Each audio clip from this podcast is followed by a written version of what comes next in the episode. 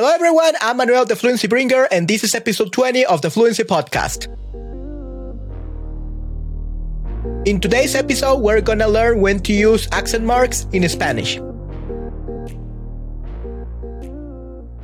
Hey guys, how are you doing? I hope you're doing great. I know many of you have a lot of trouble understanding when to use the accent marks or the tildes in the Spanish language. So in today's episode of the Fluency Podcast, I want to teach you when to use these confusing tildes. So let's talk about the Spanish orthographic accents, also known as tildes. So the Spanish accent marks are usually placed on only five vowels. A, E, I, O, U. Okay, so these five vowels are the only vowels in which you put the accent marks in the Spanish language. Okay, and here we got some examples. Árbol, three. Árbol, three. Teléfono, telephone. Teléfono, telephone. Colibrí, hummingbird. Colibrí, hummingbird. Corazón, heart. Corazón, heart útil, useful, útil, useful. So these were some examples of words that have a tilde in them. Árbol, teléfono, colibrí, corazón, and útil, okay? Now, regarding the types of words with orthographic accents, we have four types. And the first one is agudas. These words have an orthographic accent placed in the last syllable. If a word ends with a vowel, an N, or S and is stressed in the final syllable, it requires an orthographic accent. Some examples of these are también, also, también, also, algún, some or any, algún, some or any, jamás, never, jamás, never. Café, coffee. Café, coffee.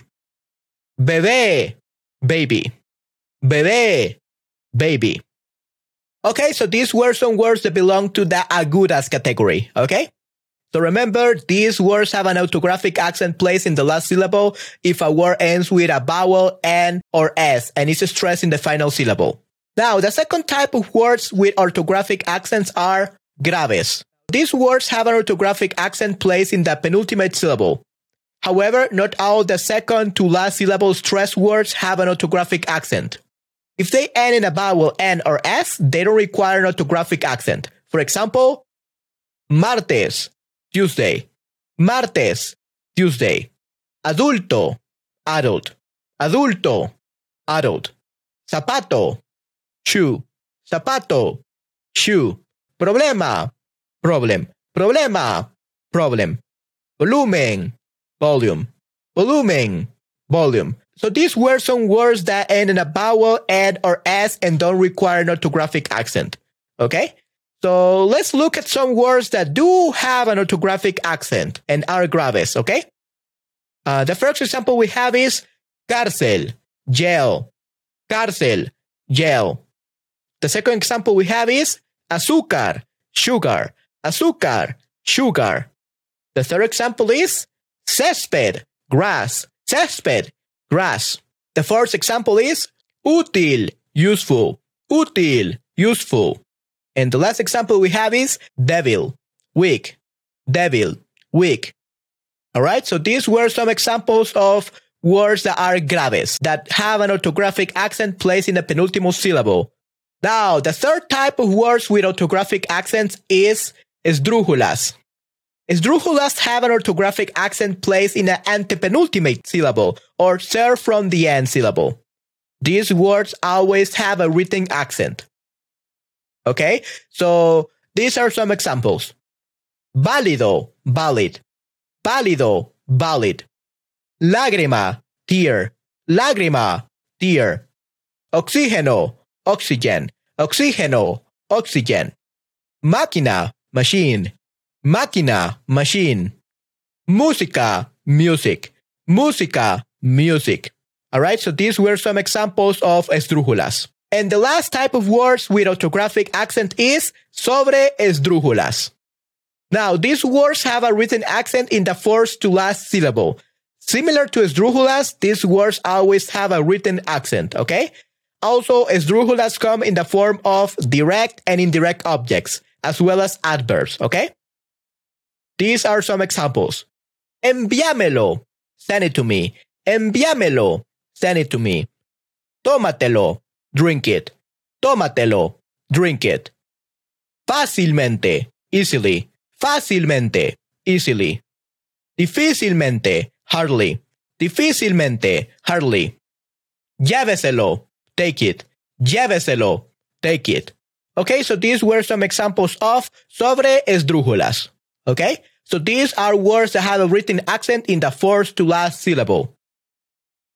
Now, why is it important to know about these orthographic accents or tildes? Well, because they do change the meaning of words, okay? Forgetting to use orthographic accents is not good. There are several words that can be differentiated by adding accents to them. For example, Él with an accent in the vowel E means he, a pronoun. Whereas el without the accent or tilde means da, the article. Okay? Another example of this is sí with a tilde in the I. It means yes, an affirmation. However, if it doesn't have a tilde in the I and we just say sí, it means the conditional if. The third example is te with an accent or tilde in the E. Okay? This one means T. Whereas te without the accent or tilde in the E, it means you, an object. Another example is sé. Sé with an accent in the E means I know. Whereas sé without the accent or tilde means a reflexive and indirect object pronoun. Okay. Other examples are más with a tilde, more. Más without the tilde, but. Como with the tilde, how or what. Como without the tilde means like or as. Tú with a tilde or accent means you as a pronoun. And tú without the accent means your, a possessive adjective. Okay? And the last example we have is me with a tilde, which means me, a pronoun. And me without the accent means my, a possessive adjective. Okay? So as you can see, the use of the tildes or the accents in the Spanish language is very important. Without them, we will have a lot of trouble understanding the difference between different words and we will not be able to know uh, what word to use in certain situations. Okay. So be sure to learn when to use uh, the tildes and the accents in the Spanish language so you don't have any trouble uh, understanding when to use one word and when to use the other. Okay. So I hope you found this helpful and thank you very much for listening to this episode of the Fluency Podcast. Hey guys, thank you very much for listening to us today. If you really like this episode and want to get more exclusive content or monthly group coaching to improve your Spanish skills, you can go to our Patreon and support us there. We will really appreciate it.